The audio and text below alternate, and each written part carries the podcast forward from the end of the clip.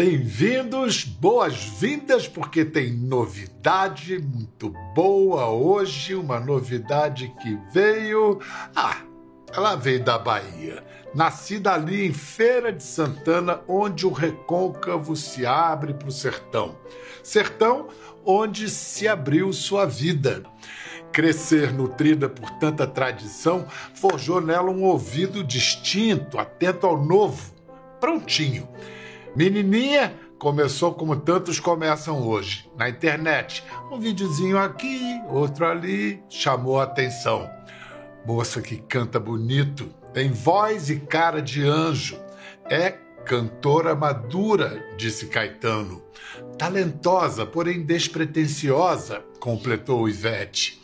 Algumas de suas músicas falam de paixões e sonhos que ela pegou emprestado de quem já viveu mais. Assim, do passado de todos, vai construindo seu futuro particular. Sublime o jeito que você olha quando atravessa essa porta. Me conta que já não suporta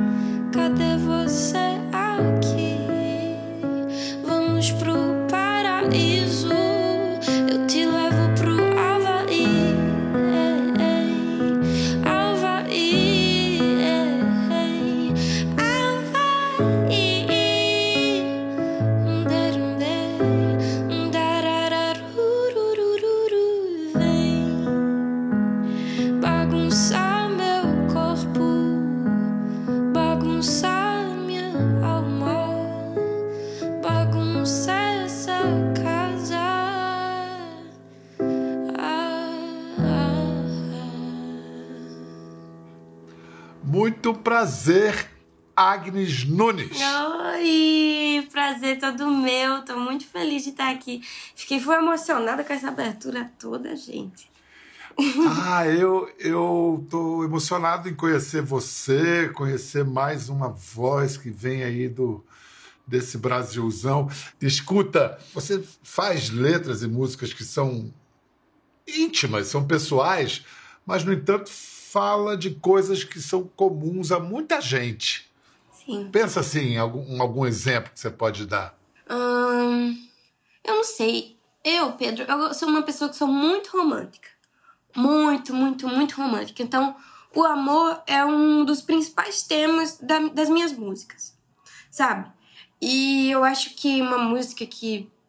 Eu não sei, eu penso que todas as músicas que eu faço, assim, todo mundo pode se identificar, mas eu acho que uma é Vixe.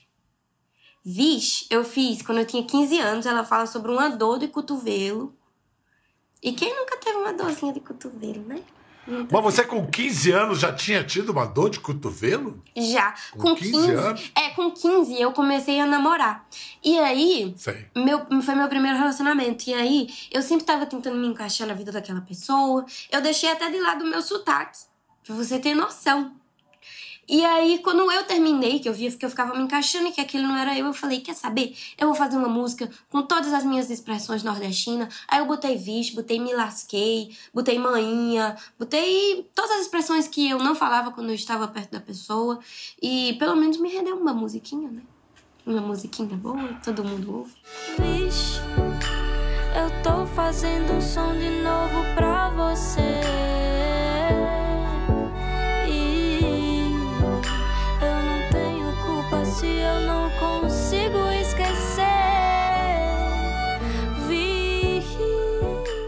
Aliás, a propósito, quando foi a primeira vez que a música salvou você? Nossa, essa- é uma longa história. Eu cresci em Jericó, no sertão da Paraíba, né? A minha mãe precisava trabalhar e tal. E eu fiquei com a minha avó. Fui criada por duas mulheres muito fortes. E aí, eu me mudei para Souza quando eu tinha 12 anos. Souza, interior da Paraíba, sertão também, porque lá minha mãe conseguiu um trabalho, uma boa oportunidade de vida, de emprego. E fomos. A minha escola ficava muito perto da minha casa, então eu ia a pé para a escola. E lá no sertão o povo tem o costume de ficar nas calçadas e tal, conversando, e é normal. E eu ia para a escola a pé, e no caminho da escola eu ouvia as piores coisas que uma criança de 12 anos pode se escutar. Né? A minha mãe ela sempre botou muita força para eu conseguir usar o meu cabelo Black Power, meu cabelo é Black Power, eu amo meu cabelo, mas na época assim, eu tava literalmente começando a gostar dele. Foi quando eu criei coragem para assumir e tal assim. E aí as pessoas falavam assim do meu cabelo. O que que você tem escondido nesse cabelo? Nossa, mas se eu raspar, um, mas se eu raspar a sua cabeça, eu tenho certeza que nasce um bom, não. As pessoas gritavam isso pra mim no meio da rua, do outro lado da calçada. E eu lembro que eu ia assim caminhando e eu falava, não vou olhar, não vou olhar, isso não é verdade. Mas eu não entendo por que que essas pessoas são assim. E aí eu ia, né, normal, assim, ia, escutava tudo aquilo e chegava na escola, crueldade das crianças. As crianças eh, me excluíam dos trabalhos, me excluíam das atividades da escola. E eu lembro de voltar para casa assim, mal, muito mal, muito mal. E a maioria das vezes eu não contava para minha mãe. Eu não queria que a minha mãe soubesse. Contava algumas vezes, mas as outras eu não queria que ela soubesse, porque eu não queria. Minha mãe já tinha muita coisa, eu não queria preocupar minha mãe. E eu chegava em casa, me trancava no quarto e ficava cantando e ouvindo música, tipo, era meu refúgio, era a música sendo a minha melhor amiga, como sempre. E ali foi a primeira vez que a música eu vi que ela era de verdade minha melhor amiga, sabe? E, e, a- e- e por que, que a sua mãe deu um teclado para você? Ela ouviu você cantando? Teve essa ideia? Ela via que eu ia pro karaokê da televisão da sala e embaixo tinha um instante assim, eu sempre colocava karaokê versão piano. E aí eu fingia que eu tava tocando ali o que tava tocando na TV. E aí ela via, mas essa menina fica tanto tempo nessa televisão cantando karaokê, e canta e canta e canta e canta, e não sei o quê.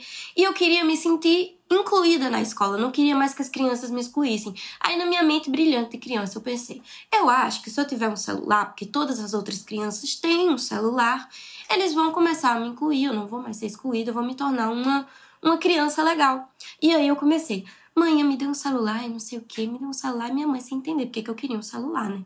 E aí quando foi no dia das crianças, minha mãe chegou com um teclado. Aí eu lembro que eu olhei assim, eu falei, é. Hum. É. Um teclado, né? Não é um celular. Não é o celular. Mas Pedro, mal sabia eu que aquele teclado ia mudar a minha vida e ia se tornar meu melhor amigo também.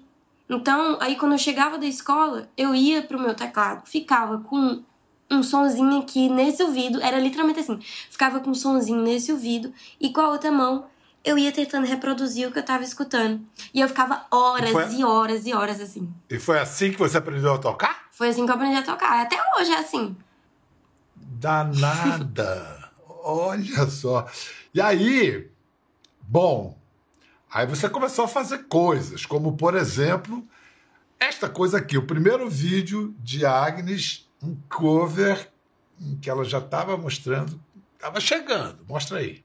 Oi, gente, tudo bom? Meu nome é Agnes e esse é o primeiro vídeo do canal. Então, eu espero muito que vocês gostem.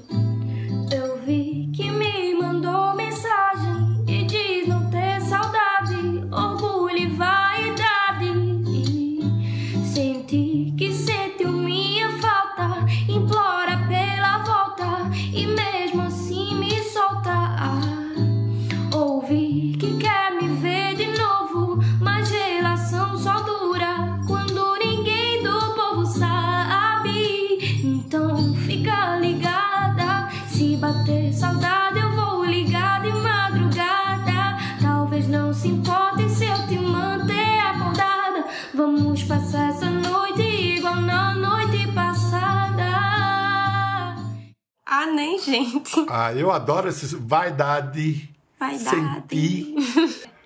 O sotaque é uma coisa muito forte em mim. Nessa época ainda, aí eu ainda cantava uns ti e uns di, porque eu ainda não tinha percebido o quão bonito era o sotaque nordestino.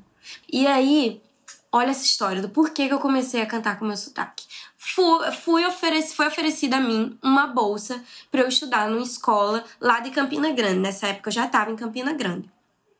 E aí, ok, né? Parceria, eu tava começando a cantar, tava começando a crescer no Instagram e eu falei, ok, vamos lá. Cheguei lá na escola, minha mochilinha, não sei o quê, pronta para ter a minha primeira aula de canto. Aí eu chego na sala e a, e a, professora fala assim: tá bom, então canta aí pra gente avaliar o que, que a gente precisa fazer. Aí eu comecei a cantar com o meu sotaque. E ela olhou para mim e falou assim: é o seguinte, a primeira coisa que você precisa saber é que se você quiser tornar isso realmente de verdade, quiser ser uma cantora, você precisa tirar o seu sotaque, porque ele atrapalha muito no seu alcance vocal. Eu olhei para ela assim, falei: "Tá bom". Peguei minha mochila, na hora eu saí da sala. E falei: "Nunca mais eu volto aqui, meu sotaque nunca mais vai ser reprimido desse jeito". Essa gente nunca ouviu falar de Luiz Gonzaga, não? Acho que não, viu? Ah, Acho que não, Pedro. Alcance, é, sotaque e alcance vocal, Luiz Gonzaga e tantos outros. Oxente! É. Escuta, essa, essa, essa empreitada aí do YouTube também foi assim, sem falar pra manhã? Foi. Foi, vixe Maria, foi. Eu, quer saber como foi? Minha avó tava dormindo num cochilo depois do almoço, assim. Aí, a minha mãe tava trabalhando. Aí o que eu fiz? Fui lá, peguei o celular debaixo do braço da minha avó. Escondido, viu? Da minha avó e da minha mãe. Aí criei uma conta no, no YouTube. E fui lá e gravei, botei o vídeo pra gravar. No YouTube mesmo, nem foi na câmera nem nada. Botei lá o, o celular pra gravar. Botei, gravei a música. Falei, é isso, vou me embora. Se minha mãe me matar, é isso aí, porque minha mãe tinha, morria de medo de eu começar na internet e não sei o quê, porque ela falava: eu não tenho tempo para ficar ali fiscalizando, você é uma criança, não dá, não vou deixar. E aí eu peguei, fui lá, botei escondido, mas aí quando viu, eu já tava lá, tinha ido. E aí, quando ela descobriu, o que, que ficou acertado entre vocês? Ué, quando ela descobriu, ela falou: ah, é, então vai, termina a sua escola, pelo amor de Deus. Só não vai parar de estudar. Se tiver nota baixa aí, se vai nota baixa, você fica sem vídeo na hora. Minha mãe sempre foi muito da. Termina a escola primeiro, a educação primeiro, a educação primeiro, e depois tudo que você quiser fazer, vai. Mas educação primeiro. Agora, ao mesmo ela sempre foi muito parceira sua, né? Me parece que ela, a mãe de Agnes é a Cida e a avó é Terezinha. Vocês formam um trio? Vocês são parceiras de música? a minha mãe mais cedo, ela, ela até que cantou, assim, pra, pra conseguir, né, uma renda extra e tal. Mas a minha avó, ela não, não é muito da música, não. Ela é mais dos forró antigos, né, dos, dos pés de serra e tal. E a minha mãe, ela, ela que me inseriu a MPB, ela que me inseriu a bossa, essas coisas, mais assim. Mas a minha avó... É muito engraçado, porque em casa, quando a minha mãe viajava, eu ficava com a minha avó, que escutava forró pé de serra, tipo, Dorival Dantas, Flávio José, Luiz Gonzaga, Dominguinhos. E quando a minha mãe chegava, ela trazia Caetano, trazia Gal, trazia. Trazia quem mais? Trazia. Nossa, ela trazia, tipo assim, todos os cantores maravilhosos que eu ouço hoje. A maioria foi da influência da minha mãe. Excelente educação musical. Vamos ouvir mais umas histórias de Cida, da mamãe da Agnes. A música, para mim, com a Agnes, representa muito o, o afeto, o cuidado que a gente tem uma com a outra.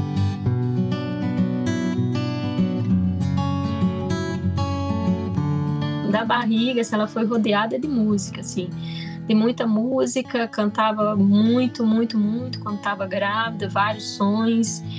É, quando ela nasceu também, para amamentá-la, tentava ao máximo possível trazer a música para perto dela, assim e para nos embalar, né? Eu gostava e percebia que ela gostava, ficava bem tranquila. É segredo, né? Esse é um segredo nosso. Ela tatuou o meu ano de nascimento. E ela chegou muito emocionada, assim, mãe, eu queria, queria te mostrar uma coisa, assim. Fiquei muito emocionada por tudo que a senhora fez. Ela mostrou a tatuagem, né? Quando ela mostrou a tatuagem, eu, ué, e esse número aí? Aí o dia que a senhora nasceu, eu sei. Ai, que lindo, vivi, me emocionei. Mas só tem um detalhe, assim, tem, é porque eu nasci em 82, 1982, né? Você botou 83, mas tudo bem, eu fico com um ano mais jovem. É bem aqui, assim, assim, não, é pequenininho, um número pequenininho.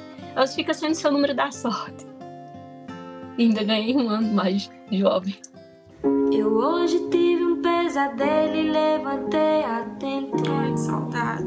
Atento. Ah, nem, gente. Eu cantava poema para ela, como cantava outras tantas músicas, mas poema é uma música para mim muito forte, assim, que é, um, é uma música que me lembra assim, eu não tô presencialmente com você, mas em coração, em energia, em conexão, eu tô sempre do, do seu lado, assim, tô sempre aí com você. Hoje eu acordei com medo, mas não chorei, nem reclamei abrigo. Do escuro eu vi um infinito sem presente, passado ou futuro. Senti um abraço forte, já não era medo, era uma coisa sua que ficou. Ah, né, gente? Oh, meu Deus, que, Nossa. que linda! Qual uma, ela canta bonito, você realmente teve de quem puxar Nossa. essa canção tão linda. Ai, ai. Cadê a, cadê a tatuagem? Essa tatuagem. Aqui, ó. A, a tatuagem que você mente a idade de sua mãe. Não, deixa eu explicar. Eu tenho, eu tenho os meus. Aqui, ó, 83. Tá, explica Vou explicar a por que, que você fez a sua mãe mais jovem. Foi porque assim, eu, eu tava de férias, aí eu fui lá pra casa, né, e tal. Já tinha 18 aí. Aí eu in- inventei, tive a linda invenção de tatuar uma homenagem pra minha mãe. Só que um dia antes, eu falei, mãe, qual que é a senha do Wi-Fi? Eu sempre sou, fui muito desatenta com data, com o meu aniversário, com, com o aniversário de todo mundo. E eu falei, qual que é a senha do Wi-Fi? Ela falou, não, é a minha data de nascimento, 20 de março de 1983. E o nome da sua irmã, Sol. Aí eu falei, tá, ok, vamos lá. Aí eu peguei e, e botei e deu certo. E foi. Eu falei, bom. Hum. Então, então como foi? Ela, ela se enganou? ou Não, ela foi? nasceu em 82. Ela que botou 80, 1983, nascendo do Wi-Fi. Tu acredita? Aí eu peguei lá e falei, vou fazer uma homenagem pra minha mãe, ou, ou tatuadora, né? Que foi a Tis que me tatuou lá em Campinas. Aí ela, aí ela falou, mas você quer tatuar o quê? Eu falei, vou tatuar a data do, do aniversário, do nascimento dela. 83. Aí eu cheguei em casa, mostrei. Ela só ria, ela só fazia rir. E eu não tava entendendo. Eu falei, mas por que, que você tá rindo? Qual que é a graça? Não era, você não era pra estar emocionada, não? Aí, aí ela falou, minha filha, eu nasci em 82. Eu falei, mas a senha do Wi-Fi tava 83 e entrou e deu certo. Aí ela, mas o que vale é o documento. Eu falei, bom.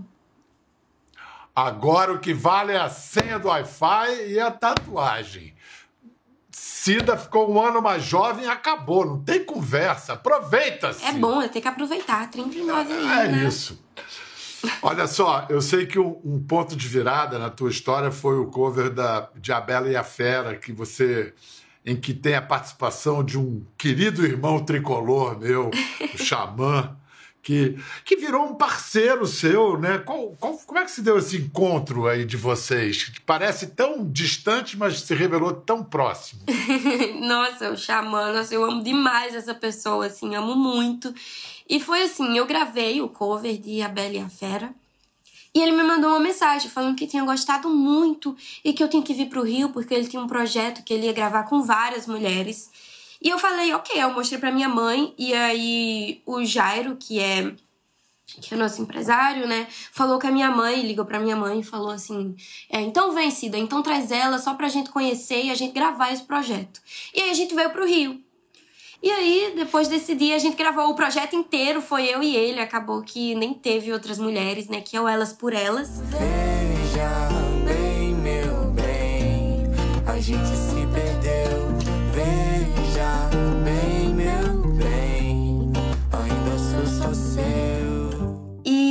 gente criou uma relação muito bonita. Eu aprendo muito com o Xamã. É, escrever, ele, eu falo que ele, pra mim, ele é um dos maiores poetas que existe no mundo.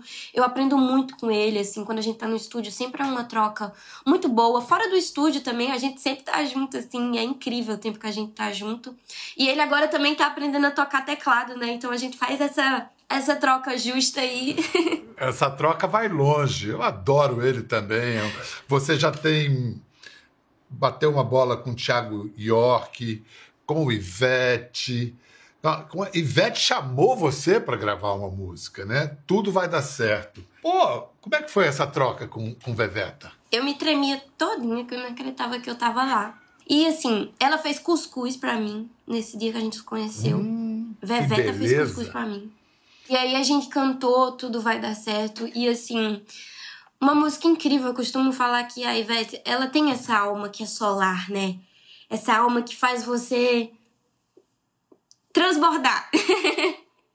transbordar e você vê que ela transborda e que ela é amor puro e que ela é luz. Assim, então, a primeira vez que ela me apresentou a música, eu amei. E eu já cheguei lá com você tudo vai dar certo.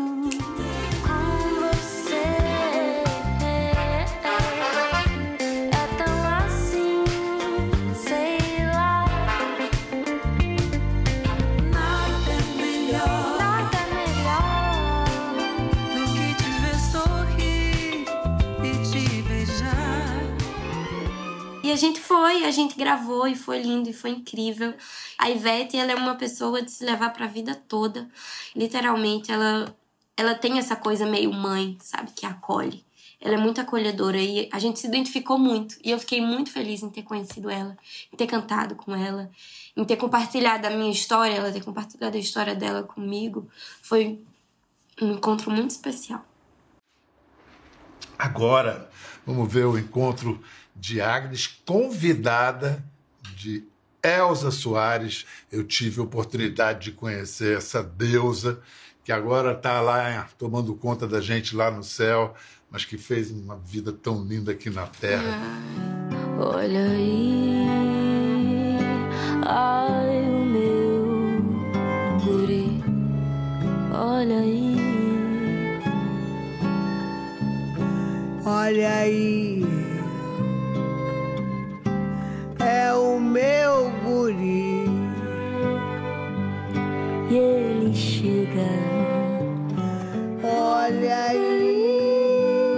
Uau, você sabe, né, Agnes, que só por esse dia aí você já está na história da música brasileira, ao lado de Elza. Meu Deus, o que, que ficou em você marcado desse dia? Esse dia em si, o dia inteiro. O dia inteiro. O que me marcou foi o olhar de Elza pra mim. Eu lembro que ela olhava muito. Olhava, tipo assim, olhava mesmo. Dos pés à cabeça. Falava, deixa eu ver essa menina que tá aqui. Ela era. Ela era assim, de olhar intenso mesmo. Que ela, ela disse alguma coisa para você? Ela pediu pra eu não deixar o samba morrer. Foi a única coisa que ela me pediu. E você há de cumprir. E eu hei de cumprir. Eu hei de deixar a música de verdade não morrer. Foi o que eu prometi para ela. Eu lembro que ela me chamava de, de minha netinha. Oh, É. que amor, que amor. É. Você encontra alguma coisa de comum entre você e a Elsa, como artista, como brasileira, como mulher? A Elsa, pra mim, ela é um dos maiores símbolos de força da mulher. Ela perdeu um filho pra fome e ela continuou. Eu acho que uma coisa em comum que nós duas temos, no quesito artista, eu acho que é a vontade de só querer cantar até o fim. E a música ser maior do que qualquer outra coisa a música estar presente na nossa vida como uma das maiores coisas, né? Porque quando a gente escolhe a música para viver, a gente acaba abdicando de muitas outras coisas. Eu, por exemplo, abri mão de estar perto da minha família. Eu viajo bastante, preciso viajar para gravar, preciso viajar para ir atrás, né, do meu sonho, meu sonho da música. E apesar de doer muito, assim, no meu coração, mas eu amo a música, eu amo o que eu faço. Infelizmente, a música, ela tá como, como uma das principais coisas da minha vida, como um destino que eu, que eu escolhi seguir. Sabe? Eu acho que é isso. E eu falo que se eu tiver pelo menos um terço da força que a Elza teve durante a vida dela inteira, eu já vou me considerar uma das mulheres mais fortes do mundo. E você não só escolheu a música, como parece que a música escolheu você também. Então tá bom, tá, tá bem resolvido esse, esse casamento. Antes da gente fazer um rápido intervalo, você vai cantar pra gente um forró pé de serra daquele jeito que você sabe cantar. Então vamos agora ouvir Agnes cantando Espumas ao Vento. Depois a gente volta para saber os próximos voos desse do mais novo passarinho da música brasileira. Vamos lá.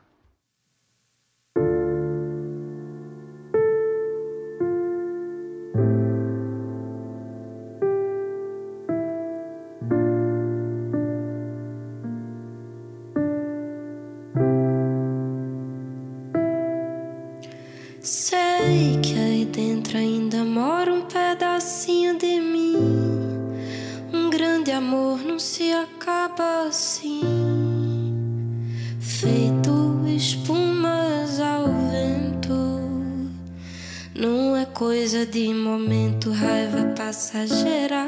Mania que dá e passa feito brincadeira. O amor deixa marcas que não dá pra pagar. Eu sei que errei, tô aqui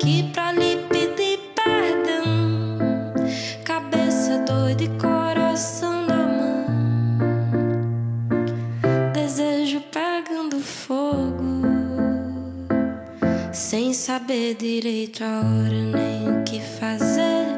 Eu não encontro uma palavra só pra lhe dizer. Mas se eu fosse você, amor, eu voltava pra mim de novo. E de uma coisa fique certa, amor.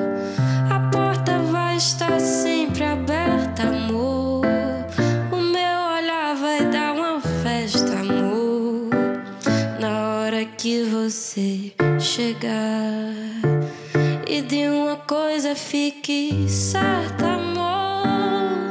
O meu olhar vai dar uma festa, amor.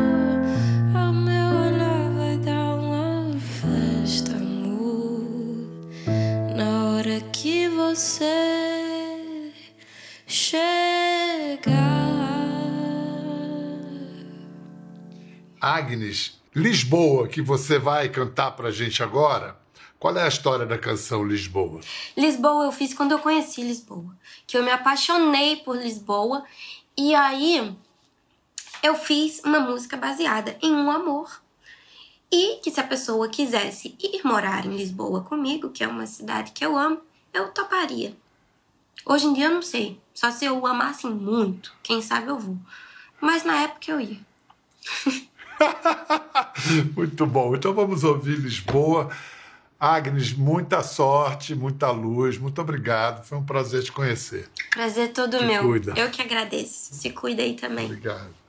Lisboa com Agnes Nunes. Um cheiro. Quando eu olho você,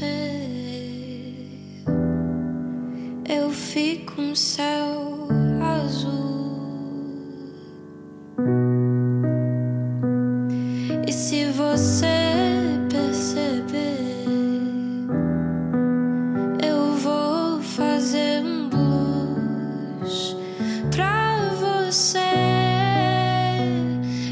Jovem, mas não sou boba, não.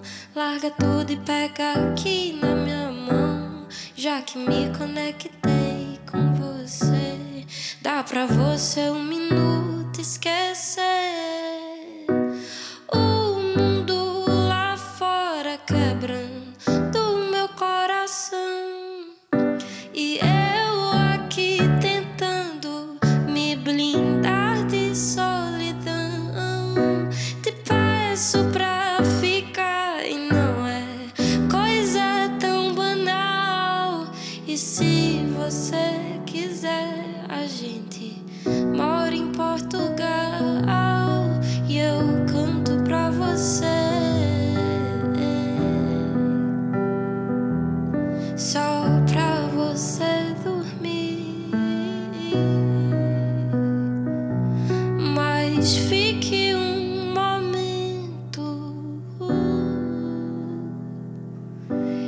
Você pra mim,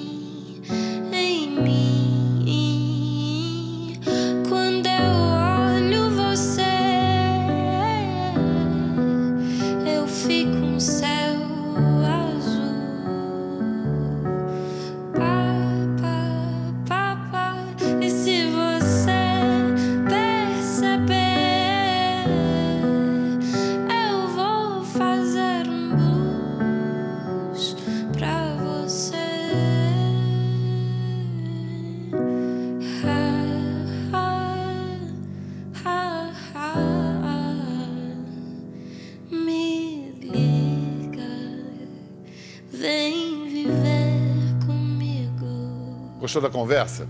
No Globoplay você pode acompanhar e também ver as imagens de tudo que rolou.